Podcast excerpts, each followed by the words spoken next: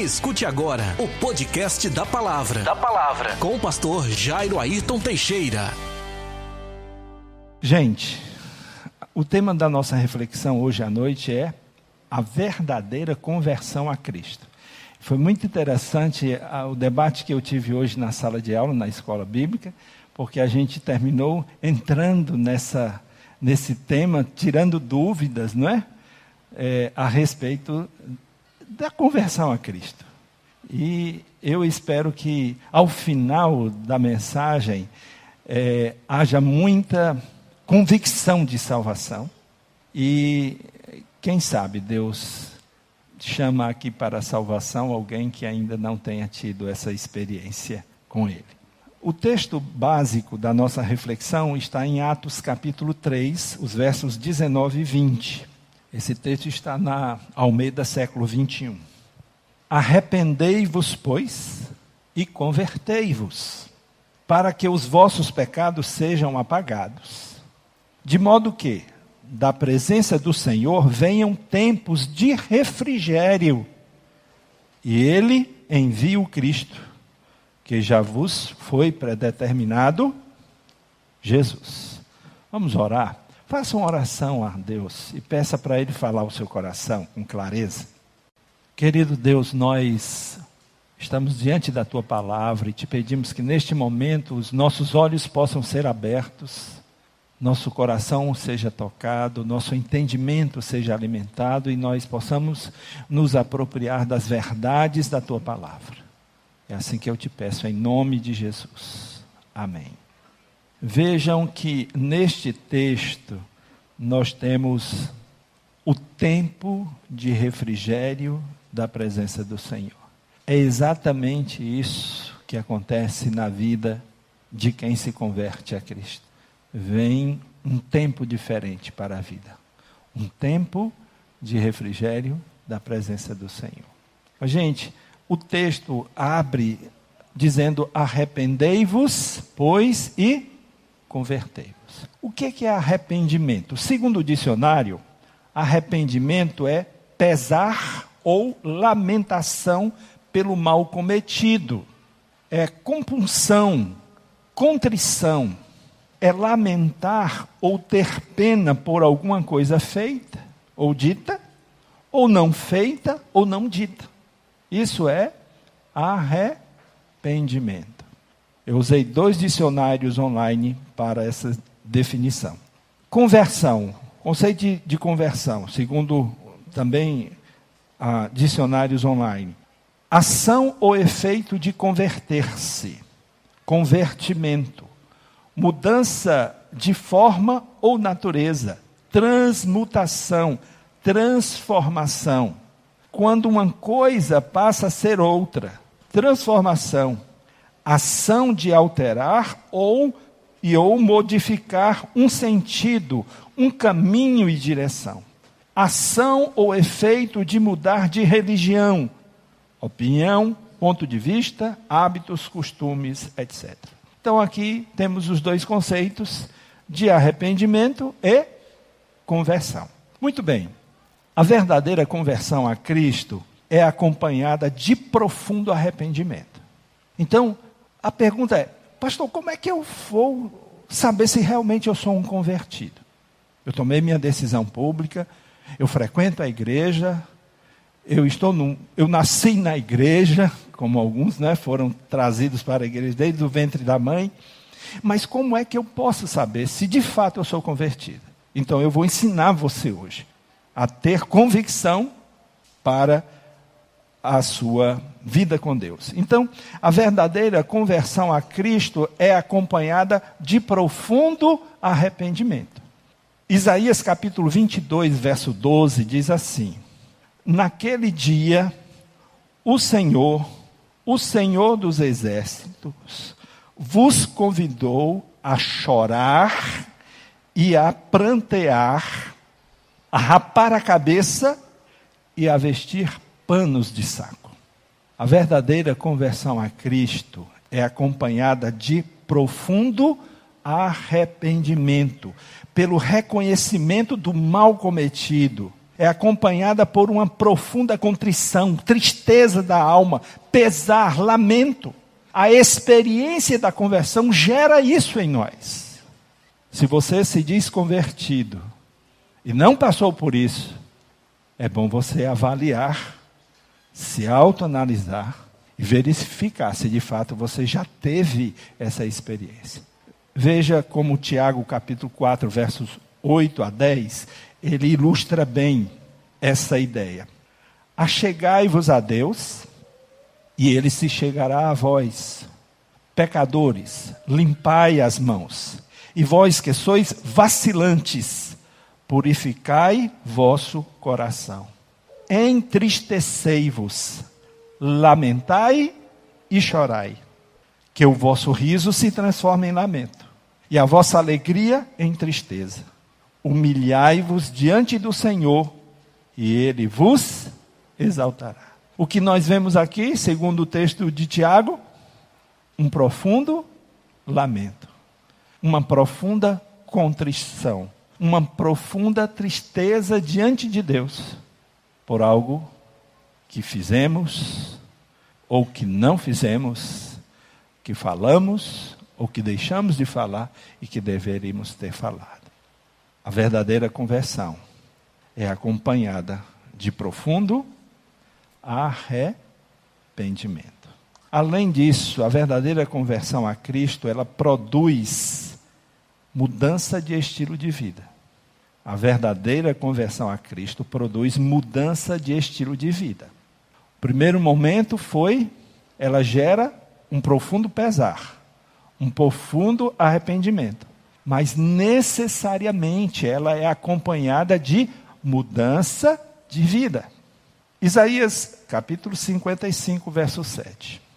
Que o ímpio abandone o seu caminho e o homem mau os seus pensamentos.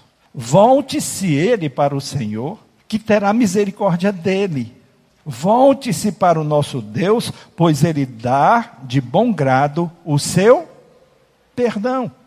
A verdadeira conversão a Cristo, ela produz mudança no estilo de vida. Ela implica que o ímpio abandone o seu caminho e o homem mau os seus pensamentos e volte-se para o Senhor. Tem gente, como nosso irmão testemunhou na sala da escola bíblica, que dizendo-se cristã, continua, nunca deixou os hábitos antigos, nunca deixou os maus costumes, mas se diz cristã. Vejam o que ensina Efésios capítulo 4, versos 20 a 32. São 12 versículos. Mas eu quero ler as Escrituras, porque é ela que nos dá entendimento. A lição é: a verdadeira conversão a Cristo produz mudança de estilo de vida. Vejamos se concorda com isso as Escrituras. Efésios capítulo 4, a partir do verso 20. Mas vós não aprendestes assim de Cristo, se é que de fato o ouvistes, nele fostes instruídos conforme a verdade que está em Jesus. A vos despir do velho homem, do vosso procedimento anterior que se corrompe pelos desejos maus e enganadores, e a vos renovar no espírito da vossa mente, e a vos revestir do novo homem, criado segundo Deus, em verdadeira justiça e santidade. Por isso, abandonai a mentira, e cada um fale a verdade com o seu próximo, pois somos membros uns dos outros. Quando sentirdes raiva, não pequeis e não conserveis a vossa raiva até o pôr do sol, nem deis lugar ao diabo. Aquele que roubava, não roube mais, pelo contrário, trabalhe, fazendo com as mãos o que é bom, para que tenha o que repartir com o que está passando necessidade. Não saia da vossa boca nenhuma palavra que cause destruição, mas só a que seja boa para a necessária edificação a fim de que transmita graça aos que a ouvem. E não entristeçais o Espírito Santo de Deus, com o qual fostes selados para o dia da redenção. Toda amargura, cólera, ira, gritaria e blasfêmia sejam eliminados do meio de vós, bem como toda maldade.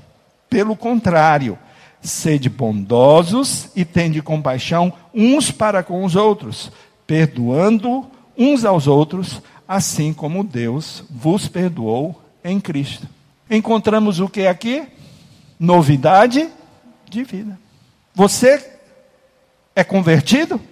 tem que ser revestido do novo homem, que se renova para as coisas de Deus. Se isso não aconteceu na sua vida, você ainda está em seus pecados. Você ainda não teve uma experiência real de salvação. Você ainda não teve uma transformação da sua vida. Porque a transformação de Deus implica em necessária mudança. E se não se verifica mudança na sua vida, cuidado provavelmente você não teve uma experiência real de salvação. Terceira lição: a verdadeira conversão a Cristo conduz a um compromisso com Cristo. A verdadeira salvação conduz a um compromisso com Cristo, a verdadeira conversão. Mateus 7, 21 diz assim: Nem todo o que me diz Senhor, Senhor entrará no reino do céu mas aquele que faz a vontade de meu Pai que está no céu. Se vocês continuarem lendo esse texto, vai gente aparecer aqui diante de, de Jesus, dizendo: Mas Senhor, em teu nome fizemos sinais, maravilhas, milagres e tudo mais. Sabe o que, que Jesus disse que dirá naquele dia? Afastai-vos de mim, vós que praticais a iniquidade. Eu não vos conheci. Então, queridos, nem todo aquele que me diz Senhor, Senhor, entrará no reino de Deus, mas aquele que faz a vontade de meu Pai que está no céu. A conversão a Cristo gera uma submissão. A conversão a Cristo produz novidade de vida. A conversão a Cristo produz em nós um compromisso com Cristo, com a sua vontade, aqui no mundo. A verdadeira conversão a Cristo conduz a um compromisso com Cristo, ou seja, um compromisso com a vontade do Pai que está no céu. O homem convertido tem coerência entre o que fala e o que faz, entre o que diz e o que vive. Coerência. Coerência. Por isso, Jesus apontou para os religiosos do seu tempo e disse assim: Vós me honrais com os lábios, mas o seu coração está distante de mim. Veja Tito, capítulo 1, verso 16. O que é que diz? Eles afirmam que conhecem a Deus, mas o negam por suas obras. O que é que ele está denunciando? Falta de coerência. Eles afirmam que conhecem a Deus, mas negam por suas obras. São detestáveis, desobedientes e incapazes de qualquer boa obra. Cuidado. Ser membro da igreja, ter sido batizado pelo pastor Jairo, pelo pastor Gilmário, por qualquer pastor, sem uma conversão real, não vai te levar ao céu. Não vai te levar ao céu. Somente uma conversão real, uma experiência real de conversão vai te levar para o céu. Para saber se estou realmente convertido, que minha experiência de conversão é real, eu preciso estar andando em novidade de vida. Eu preciso estar andando em novidade de vida.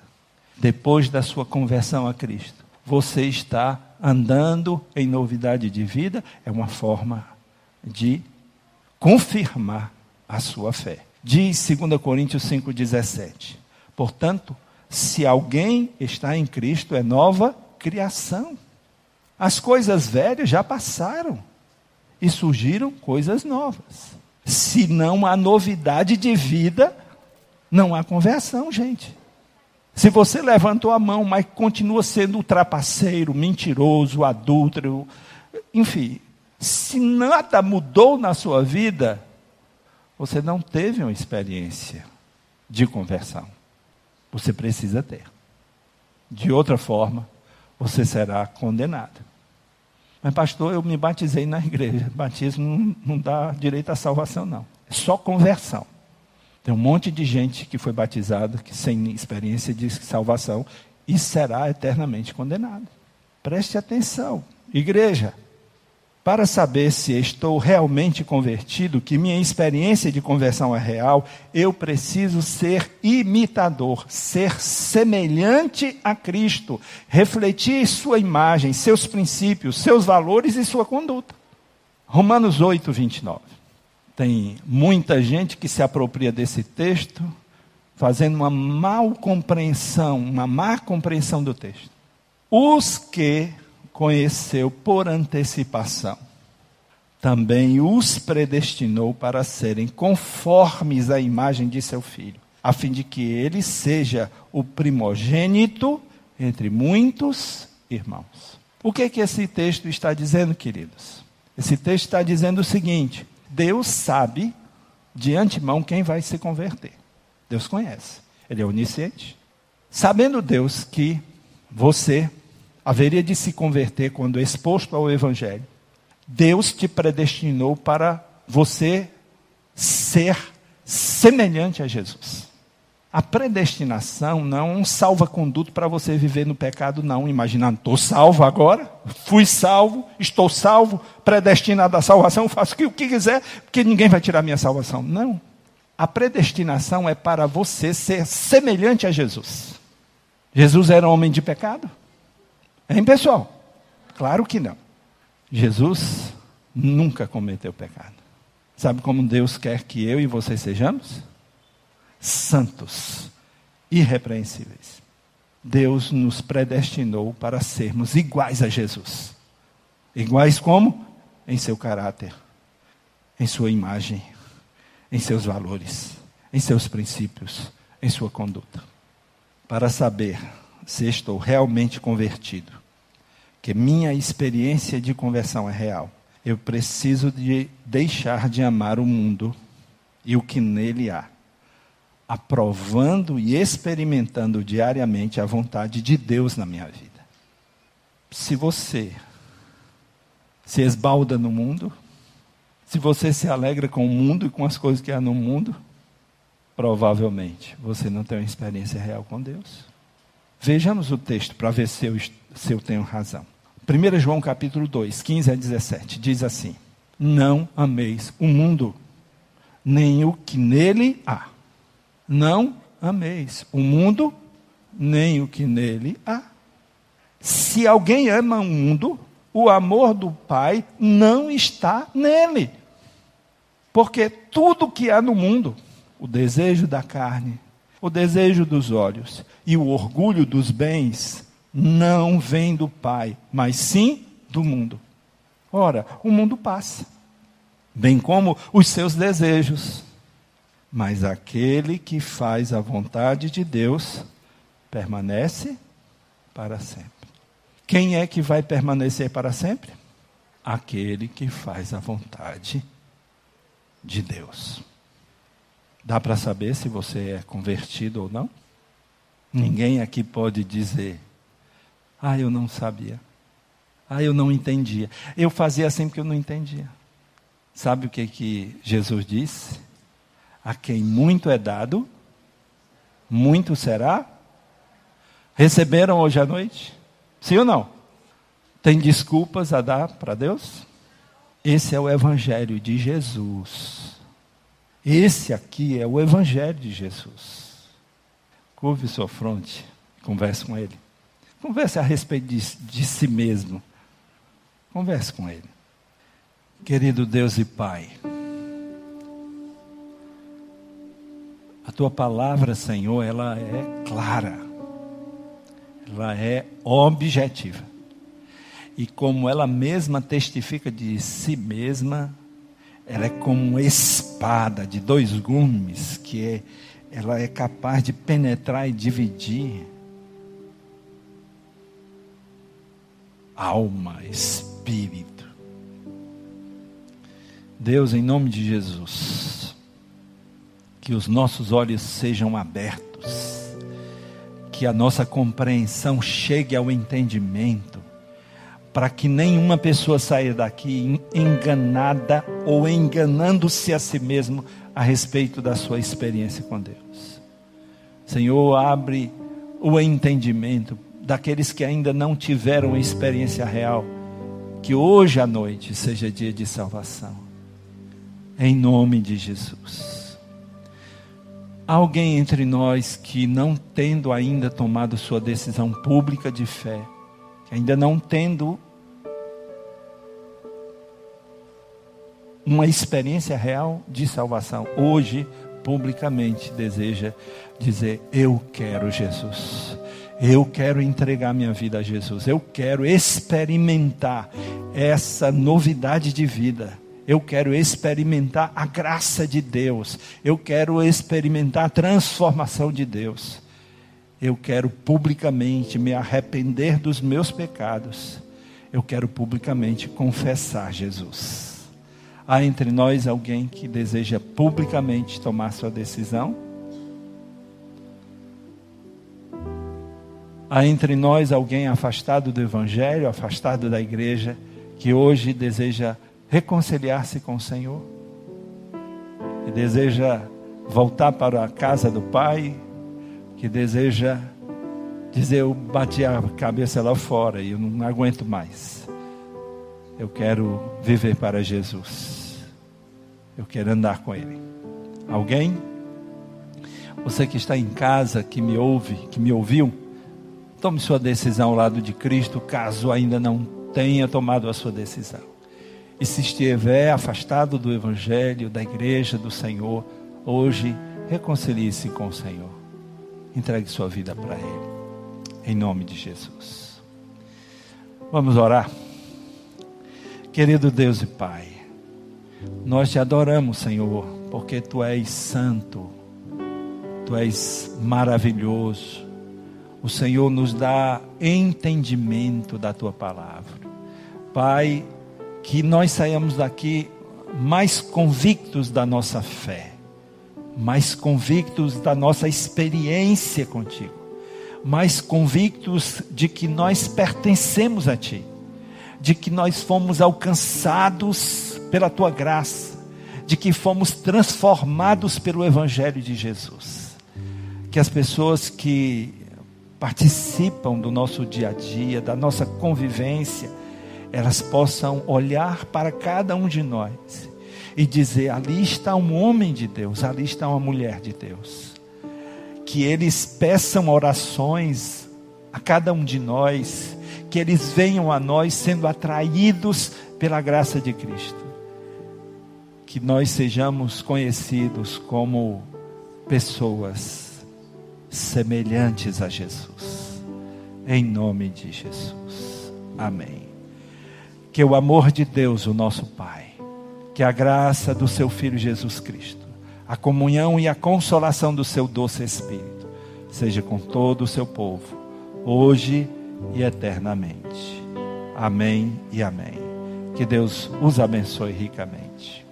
Você ouviu? Você ouviu? O podcast da palavra com o pastor, com o pastor Jairo Ayrton Teixeira.